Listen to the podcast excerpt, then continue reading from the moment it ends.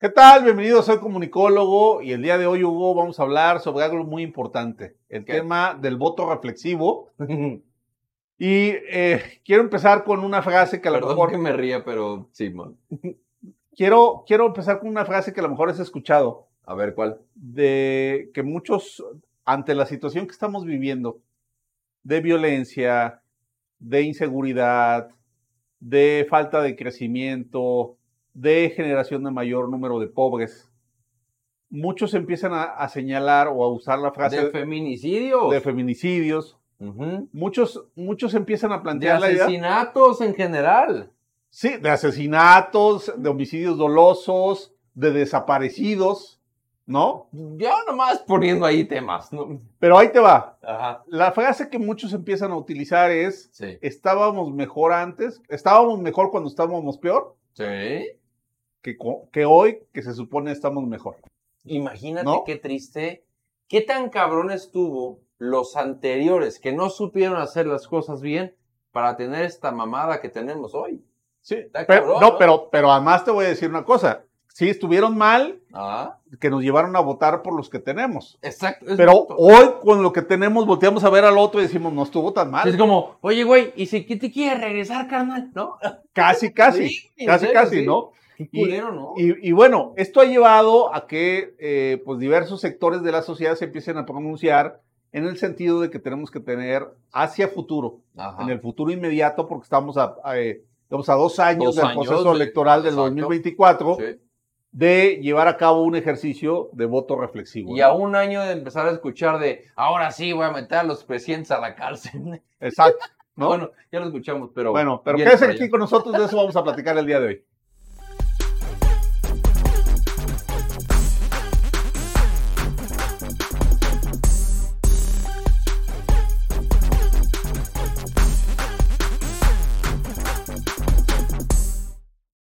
Voto reflexivo. Y esto va para toda la red del rebusne. ¿Qué tanto reflexionas tu voto en relación a la propuesta que te ponen versus el contexto al cual pertenece el político al cual te lo está diciendo?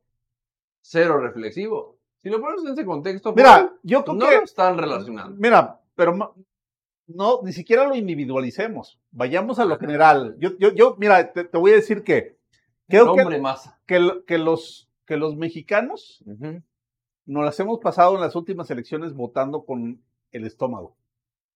Algún gobernante hace algo que no nos gusta o hace algo que no nos parece adecuado y entonces luego votamos con las tripas. Lo que sucedió en 2018. Las elecciones ¿No? así, güey. O sea, sí, el, el- el tema, Hugo, es que cuando tú votas con las tripas, no reflexionas por lo que estás votando.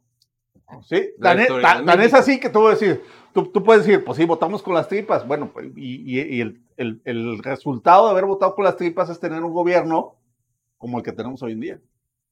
Y es una consecuencia de tanto haber votado con las tripas en aquel entonces por algo que te prometió que entonces tal. ¿O qué creíste Hoy- que iba a ser cierta cosa, no? Correcto, es como, como la novia despechada, güey, o el novio, o, o la pareja despechada, o el novio despechado, o como lo quieran ver, güey, vale, madre. Ya me dejó este pendejo, o esta pendeja, o este güey. Entonces quiero buscar algo, pero lo busco con las tripas, no con el criterio de lo que realmente Exacto. me merezco. De mejorar la situación de la que vengo Sí, saliendo. Entonces, estaba enamorado. Entonces, ¿qué tengo que buscar? Algo distinto. ¿Y qué es algo distinto? Algo que mis tripas me indican, pero no es precisamente lo que tu cerebro te dicta. Y eso es prontitud, eso es puñetez inmediata. Y eso es lo que es víctima de las propuestas de campaña versus la realidad de la historia de México. No estoy diciendo ahorita, Joel. Estoy diciendo la historia tal cual. Hoy voy a hacer, entonces mañana vas a ver. ¿Y cómo estamos viendo hoy? Vamos a meter a los presidentes a la cárcel y mañana vamos a meter y seguimos en la misma. Sí, promesas eternas, ¿no? Y, vot y seguimos votando con las tripas. Ahora, uno de los sectores Hugo, que se ha pronunciado es la Iglesia Católica, Ese es el que ha punto. salido a decir que tenemos que votar reflexivamente y vamos a escucharlo en voz de, de ellos mismos. ¿no? Está perrísimo. las parroquias con licencia eclesiástica, dice, oh Dios, que nos amaste hasta el extremo al enviarnos a tu Hijo nacido de la Virgen María, quien en su maternal solicitud asumió en el Tepeyac nuestra tez y rasgos mestizos, y desde entonces es parte dulcísima de nuestra historia, concédenos por la poderosa intercesión de la Madre del verdadero Dios por quien se vive, la luz para elegir con prudencia y responsabilidad a nuestros gobernantes, para que construyamos con ellos una patria cada vez más justa y solidaria, con la dignidad, la paz y la alegría que provienen de tu admirable misericordia a fin de que podamos repetir una y otra vez con verdad aquel entrañable grito de San Juan Pablo II, México siempre fiel. ¿Cómo estarán viendo ya la conferencia episcopal y todos los sacerdotes el desastre del gobierno que sin mencionar nombres y sin decirnos ni forzarnos, vota por este, vota por otro, pídele a Dios la luz para votar con responsabilidad. Primero, que todos votemos. Segundo, con responsabilidad. Nunca habíamos estado tan mal. Ni un solo voto, ni un solo voto para los irresponsables, para los de la cultura de la muerte y de la división.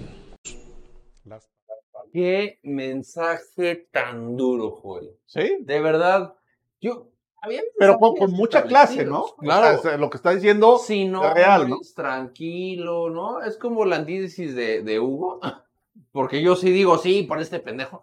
Pero este hombre sabe marcar algo interesante. Y ojalá tú que eres católico, que votaste por la cuarta de formación, escuches al padre. Sí, porque además, mira, yo creo que este país ya requiere que los mexicanos pensemos en el país que queremos construir. Claro. ¿Y quiénes pueden ayudar a eso? Y no con las tripas para eh, llevar al poder a alguien a quien ni siquiera le dimos la oportunidad de reflexionar sus características personales. Así es. ¿No? Así o sea, yo creo que si mucha gente no hubiera votado con las tripas y su hubiera volteado a ver a López Obrador, pues, el candidato, se habría dado cuenta que no iba a ser un buen presidente. Claro. ¿No? Que era impulsivo, que era mentiroso, que era este, alguien que manipula a la población, que es alguien que nos divide, este, etcétera, etcétera. O sea, sí había elementos para saber que eso venía. Sin embargo, nuestra desesperación por lo que había pasado en gobiernos anteriores nos llevó a meternos en un problema mayor del que teníamos, ¿no? Es que ese es eso, es, es, es votar por algo que ya tenía, pero me prometió que, voy, que va a ser mejor. Porque mira, ¿cómo te explicas que con no la... Tiene ningún sentido, cabrón. No voy tan lejos, ¿no? Al, al, sexenio inmediato anterior. Ajá. ¿Cómo es que con la corrupción de Peña Nieto Ajá. teníamos medicamentos para el cáncer? teníamos un sistema de, de, de, de salud que funcionaba no perfecto, pero funcionaba. Que teníamos crecimiento económico. Que había generación de empleos. Que había menos eh, eh, delitos de los que hoy se cometen. ¿Cómo Estadísticamente existe eso. ¿Cómo es que estábamos mejor cuando estábamos en la corrupción? No, y aparte, ahorita va a decir uno de la red del Rebusne, Placentas Truncas, que va a decir, pero tenía la Casa Blanca, hoy tienen la Casa Gris, pendejo. O sea, está muy sencillo de entender. O sea, es, es...